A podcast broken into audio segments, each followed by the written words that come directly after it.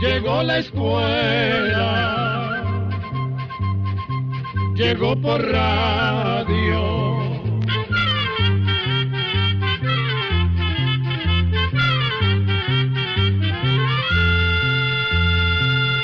Oigamos la respuesta. Es el programa que les trae a ustedes el Instituto Centroamericano de Extensión de la Cultura, ICQ. Siempre que hay una noticia de interés, preferimos llamar a una persona amiga para que nos hable de ella. En esta ocasión está con nosotros una doctora que sabe bastante del virus del Zika, porque sabemos que muchos de ustedes están muy interesados en conocer de esta enfermedad. Así que, doña Ligia, en nombre de nuestros oyentes, le damos las gracias por haber venido hasta aquí. Ustedes no tienen que agradecerme nada.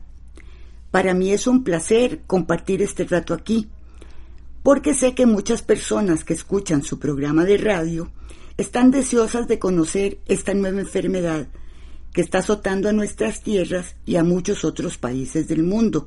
Pero ¿por dónde quiere que comience? Bueno, de nuevo, muchas gracias. Tal vez para comenzar podríamos aclarar una duda que tienen muchas personas que nos escriben y nos consultan, y es que, como el Zika es transmitido por un zancudo, nos han preguntado mucho si es que los zancudos son los que nos están provocando todas las enfermedades. Bueno, vea, no todas las enfermedades son provocadas por los zancudos, pero tal vez las personas al escuchar que esta nueva enfermedad llamada Zika la transmite también un zancudo, estén confundidas y hasta alarmadas, porque efectivamente, tanto en las noticias que da la televisión y en los periódicos, se está hablando mucho de ella. Pero como dije, no todos los zancudos transmiten enfermedades a las personas. Pero en el caso del Zika, esta enfermedad sí es transmitida por un zancudo que por cierto es el mismo zancudo que transmite el dengue y la chikungunya. Sí, debe ser por eso que están preguntándonos tanto. Pero dígame, doctora Ligia, ¿es la hembra del zancudo la que transmite el Zika? Así es, es la hembra del zancudo Aedes, especialmente el zancudo conocido como Aedes aegypti, la que transmite el Zika, como también transmite el dengue y la chikungunya. ¿La hembra se enferma también? No, no, no. A las hembras Aedes aegypti no les pasa nada, es decir, no se enferman ni de dengue, ni de chikungunya, ni de zika, pero sí les transmiten estas tres enfermedades a las personas. La razón por la que las hembras Aedes aegypti pican a las personas es para chuparles la sangre. Si, por ejemplo, una hembra infectada por Zika pica a una persona sana, mientras le está chupando la sangre le transmite la enfermedad. ¿Cómo así? No me queda muy claro, doctora. Resulta que las hembras de los zancudos tienen una trompa larga y delgada, algo así como una especie de aguja, que les permite perforar la piel. De esa forma succionan o chupan la sangre. Pero al mismo tiempo, para succionar o chupar la sangre, el mosquito inyecta pequeñas cantidades de saliva para facilitar el paso de esa sangre por su trompa. ¿Por qué, doctora? ¿Esa saliva tiene algo especial? Ah, sí, claro que sí. Por decirlo de alguna manera, esa saliva como que arrala la sangre en el lugar donde la zancuda está picando. Y entonces la sangre no se espesa ni se coagula, mientras la zancuda la está chupando. Por eso puede chupar la sangre con gran facilidad. Pero si la zancuda está infectada, por ejemplo con Zika, la saliva que inyecta también va infectada con Zika. Y es así como la enfermedad se le pasa a la persona. ¿Y por qué solo las hembras aedes, doctora? ¿Qué sucede con los machos? Las hembras aedes necesitan la sangre que chupan para alimentar los huevecillos que ponen para reproducirse. O sea, para traer al mundo más zancudos. Pero dado que los machos no ponen huevos, no necesitan sangre y no nos pican a nosotros. Los machos se alimentan del néctar de las flores, de savia y de jugos de frutas, que son ricos en azúcares, que son los que ellos buscan para alimentarse bien. Pero, un momento, doctora. Si las hembras de la Aedes aegypti necesitan sangre para alimentar sus huevecillos, ¿por qué no la agarran de otros animales y resulta que nos vienen a picar a nosotros? Vea, claro que también pican otros animales para chuparles la sangre, pero con las hembras Aedes pasa lo siguiente.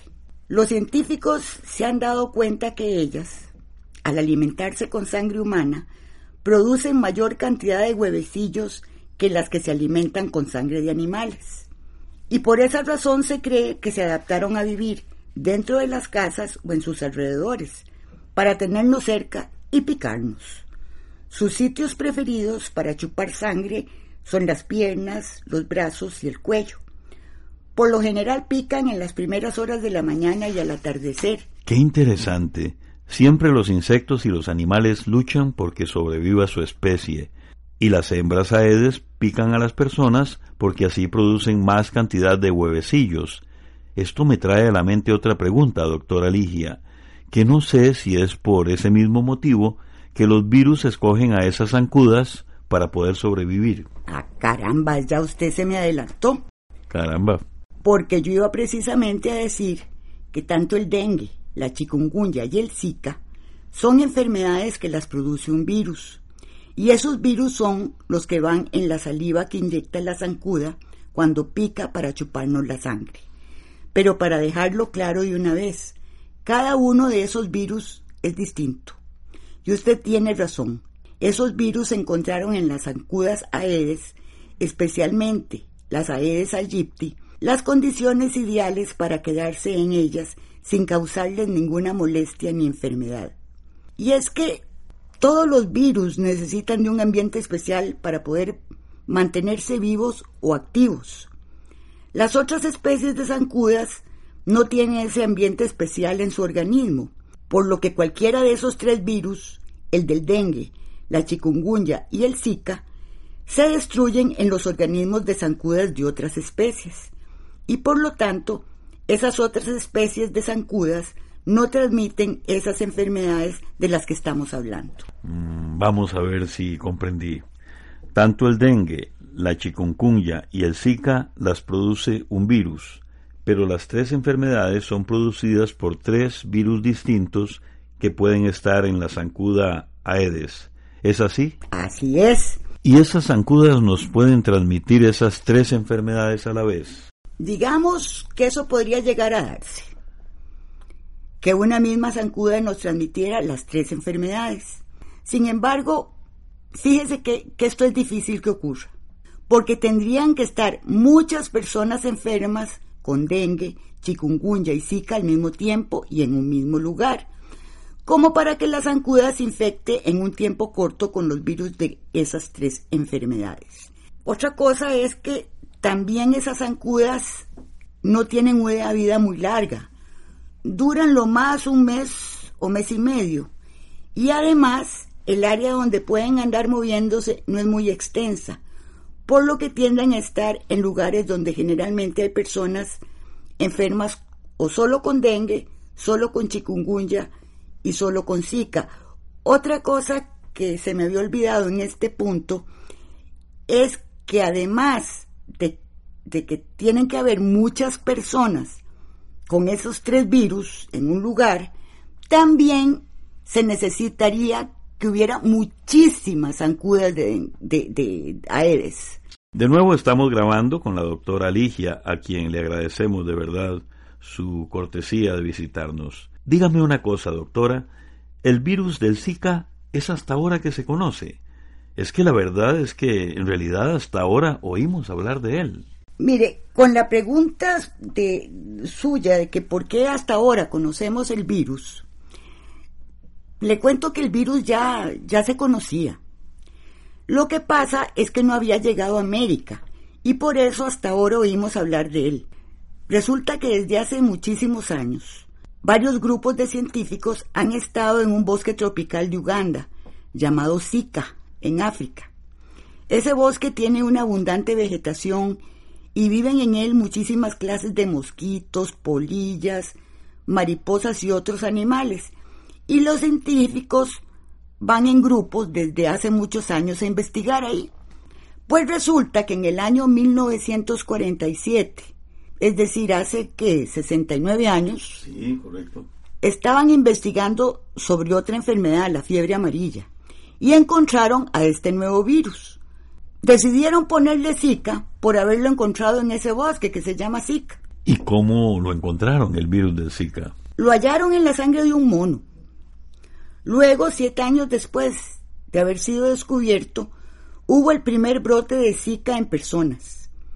Pero no ocurrió en el bosque, sino que ocurrió en Nigeria, que queda a 4.000 kilómetros de distancia de allí. Lo más probable es que la hembra esa Gypsy encontró que la sangre humana era más alimenticia para sus huevos que la de los animales, como ocurrió con el dengue, y así se propagó el Zika y empezó a enfermar a las personas. Claro, claro, parece lógico. De allí en adelante ha habido pequeños brotes de esa enfermedad en África y también en Asia. También en el año 2007 hubo una epidemia en la isla de Yap, que queda en Oceanía, donde 75 de cada 100 personas fueron afectadas. Es decir, tres cuartas partes de la población de esa isla fue infectada. Imagínese usted, en el 2014, en la isla de Pascua, que queda en medio del Océano Pacífico y que pertenece a Chile, apareció una persona infectada por el virus del Zika. Chile reportó ese caso a la Organización Mundial de la Salud. Es que es obligación de las autoridades de salud reportar cuando aparece un virus nuevo en, en el país Claro. a, la, a la OMS, que es la Organización Mundial de la Salud. Y que lo da a conocer al mundo. Exactamente. Empieza a seguirle la pista, digamos. En el 2015, Brasil también le reportó a la OMS que había casos de Zika en el noroeste de su territorio. Y desde octubre de ese mismo año, del 2015, hasta el día de hoy, ya ese virus se ha extendido por muchos países americanos. Ah, entonces ese virus del Zika ha llegado a los países donde vive el zancudo Aedes. Y el problema está en que ese zancudo no se ha podido eliminar y entonces seguirá afectando a más y más países. De ahí que todo el mundo esté muy preocupado. Pero ¿cómo es que ha llegado el virus, doctora? Los zancudos no viven tanto. Vea, esto no se lo puedo decir porque la verdad es que todavía se está estudiando. Todavía no se sabe bien. Pero creen que lo más probable es que la hembra o varias hembras del zancudo Aedes aegypti picaron a algunas personas antes de que viajaran y les transmitieron el Zika.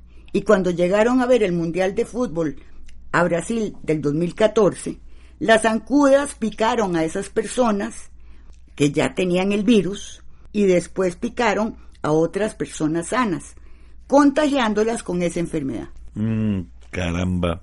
Pero, ¿cómo es que llegaron personas enfermas de Zika a ver el Mundial de Fútbol? Yo me imagino que una persona enferma se siente muy mal y aunque desee con todas sus fuerzas ir a un estadio, pues no podría ni levantarse, doctora. Ahí está el problema, que a veces los síntomas del Zika son muy leves y la persona no se siente tan mal.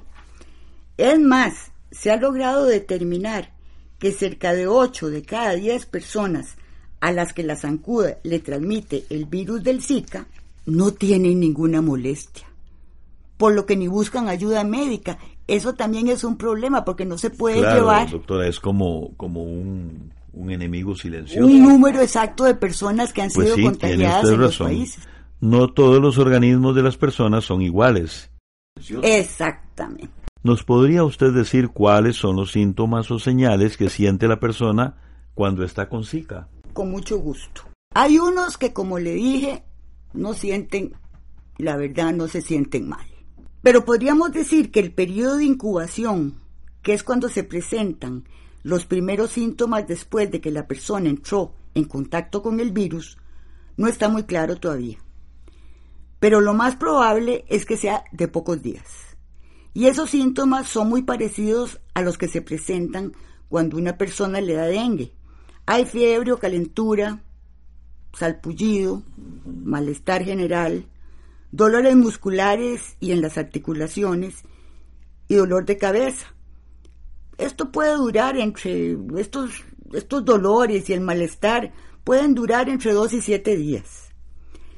Otra cosa que también puede dar es conjuntivitis, que es una infección en los ojos, que se molestan y se ponen muy rojos. Y en raros casos la persona tiene vómitos y diarrea. Qué difícil, doctora, es saber si uno tiene dengue, chikungunya o zika. Pues, como usted menciona, los síntomas son parecidos y bueno, hasta se podría decir que también se parecen cuando uno está con una gripe, con una fuerte gripe, esas que llamamos quiebrahuesos. Es que hay muchas enfermedades que dan síntomas parecidos. Por eso es muy importante que cuando se presentan estos síntomas, la persona vaya a un centro de salud o a un hospital, pues allí le harán exámenes para saber qué tiene en realidad. Esto también es importantísimo, porque dependiendo de lo que salga en los exámenes, los médicos reportarán a los ministerios de salud de cuál enfermedad se trata. Y si se tratara de Zika, eso le sirve de mucho a esos ministerios, pues así se dan cuenta que en la zona que esta persona vive ya llegó este nuevo virus. Caray, también hemos escuchado que a las mujeres embarazadas que les da Zika tienen problemas con el bebé que está en el vientre. Esto todavía se está estudiando, pero efectivamente parece que hay complicaciones con el Zika en las mujeres embarazadas. Es que se ha visto un aumento de algunas infecciones que afectan a los bebés. Por ejemplo, en Brasil hubo muchos recién nacidos con microcefalia después del brote de Zika que ocurrió en ese país, porque el virus que infecta a una mujer embarazada también puede pasar al feto. ¿Y qué es microcefalia, doctora? Sí, es una palabra medio complicada. En realidad es cuando el bebé nace con una cabeza más pequeña de lo normal. Esto significa que el cerebro, que está dentro del cráneo, no logró crecer como debía hacerlo. No entiendo muy bien esto del crecimiento del cerebro. ¿Qué tiene que ver el tamaño del cerebro y el tamaño del cráneo? Mire, es que el crecimiento del cráneo, es decir, de los huesos de la cabeza, depende del tamaño del cerebro. Vuelvo a repetir, el crecimiento del cráneo depende del tamaño del cerebro. Y esto sucede cuando el bebé se está desarrollando dentro del útero o matriz de la mamá. Y si ella adquiere alguna infección, como el Zika, por ejemplo, que afecte el crecimiento del cerebro, la cabeza del bebé va a tener un tamaño más chiquitico. Ahora comprendo por qué se les están haciendo más ultrasonidos a las mujeres embarazadas que han tenido Zika. Ah, sí. Con ese examen, los médicos pueden ir viendo el desarrollo del bebé dentro de la matriz y cómo se va desarrollando su cabecita. Pues tristemente, si el bebé tiene la cabecita más pequeña de lo normal, ese niño al nacer tendrá problemas en su desarrollo, en su equilibrio y coordinación, retraso mental y hasta convulsiones, porque como el cerebro afectado por ese virus es más pequeño, las zonas o partes encargadas de esas funciones no se llegaron a desarrollar. Otra cosa que hemos escuchado es que aunque el Zika es peligroso, sobre todo para las mujeres embarazadas, el dengue sigue siendo el virus más peligroso. ¿Nos podría decir por qué? Vea, el dengue sigue siendo muy peligroso porque puede causar problemas de sangrado desde una primera infección, es decir, desde la primera vez que usted le da dengue. Y como la persona que sufre la infección no desarrolla defensas, puede volver a tener dengue en otra picadura que podría ser dengue hemorrágico, porque también a usted le puede dar dengue de primera vez que no sea hemorrágico. Pero la segunda vez le va a dar hemorrágico. Y, es, y el dengue hemorrágico ya se sabe que es muy grave y hasta puede causar la muerte. Cosa que no sucede ni con el Zika ni con el chikungunya. Sin embargo, no debemos olvidar que aunque todavía se están estudiando los casos de microcefalia de los niños con madres que tuvieron Zika, lo mejor es que las mujeres embarazadas tengan mucho cuidado de no ser picadas por las zancudas aedes. Y vuelvo a repetir, Los niños que nacen con la cabeza más pequeña de lo normal pueden tener daños severos, tener un desarrollo anormal y una muy pobre calidad de vida. De ahí la importancia de eliminar los criaderos de ese mosquito. Y en esto todos debemos de colaborar intensamente. Yo creo que no solo las autoridades de salud.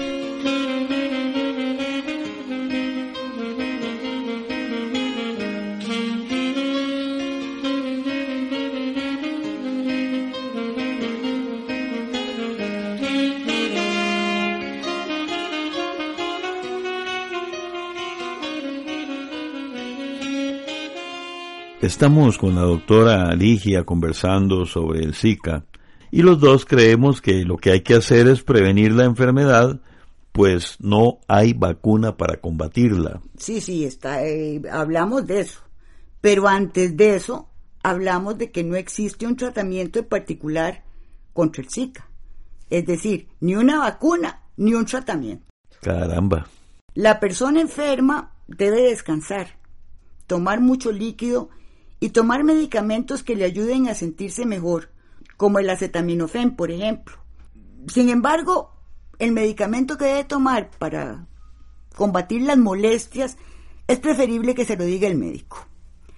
Otra cosa muy importante es que si los síntomas empeoran, vaya otra vez al centro de salud o al hospital, en dos platos, que no se le dé.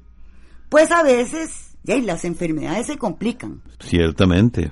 Y vuelvo a insistir, es muy importante que las mujeres embarazadas se protejan de las picaduras de las zancudas usando repelentes y mosquiteros.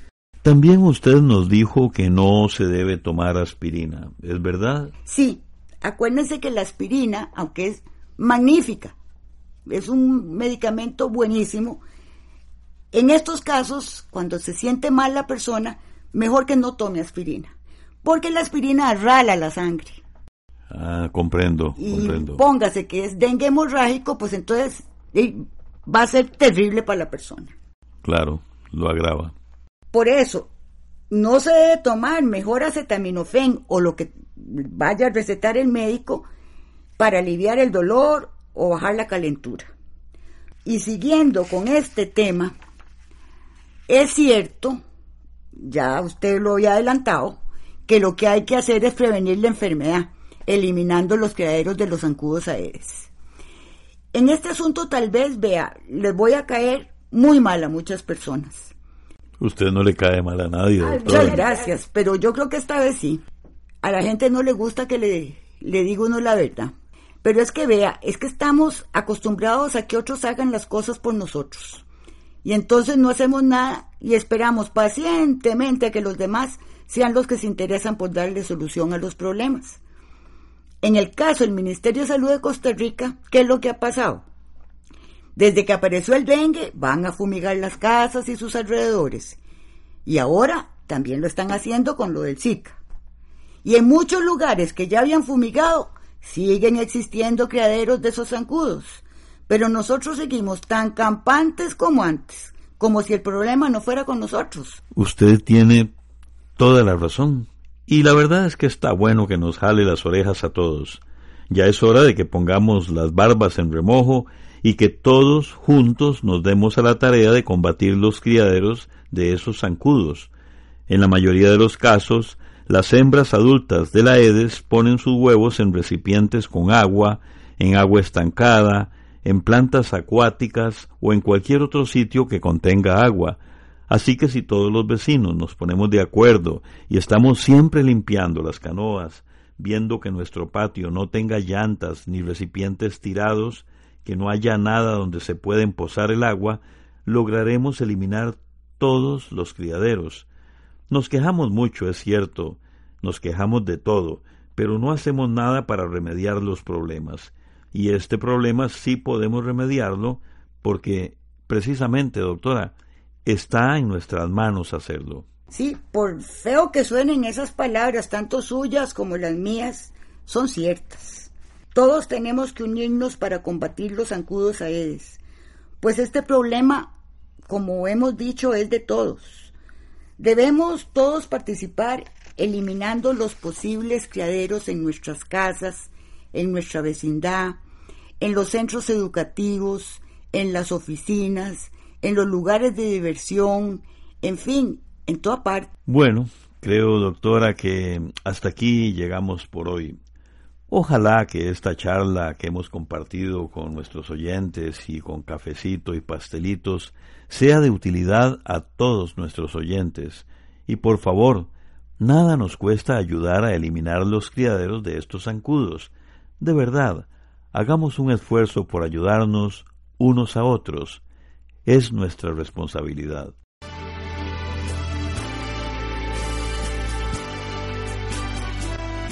Así llegamos a un programa más de Oigamos la Respuesta.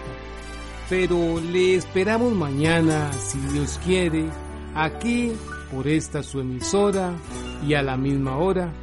Mándenos sus preguntas al apartado 2948-1000 San José, Costa Rica.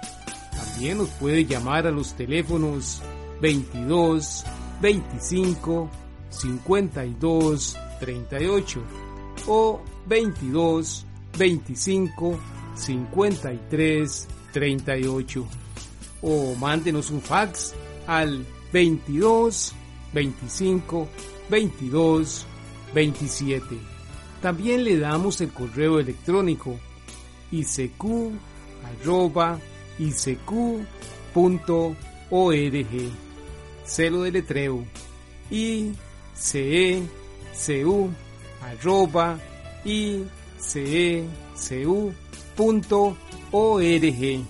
Para nosotros sus preguntas son muy importantes y estamos para servirle. También puede dirigir su pregunta a esta emisora que ellos amablemente nos la harán llegar. Muy importante, dele su nombre completo, dirección bien exacta Ah, y el lugar donde escuche el programa. Recuerde que comprender lo comprensible es un derecho humano. Que Dios le bendiga.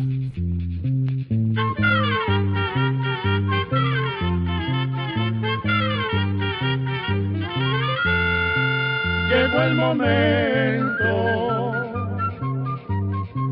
de despedirnos. Se va a la escuela, se va cantando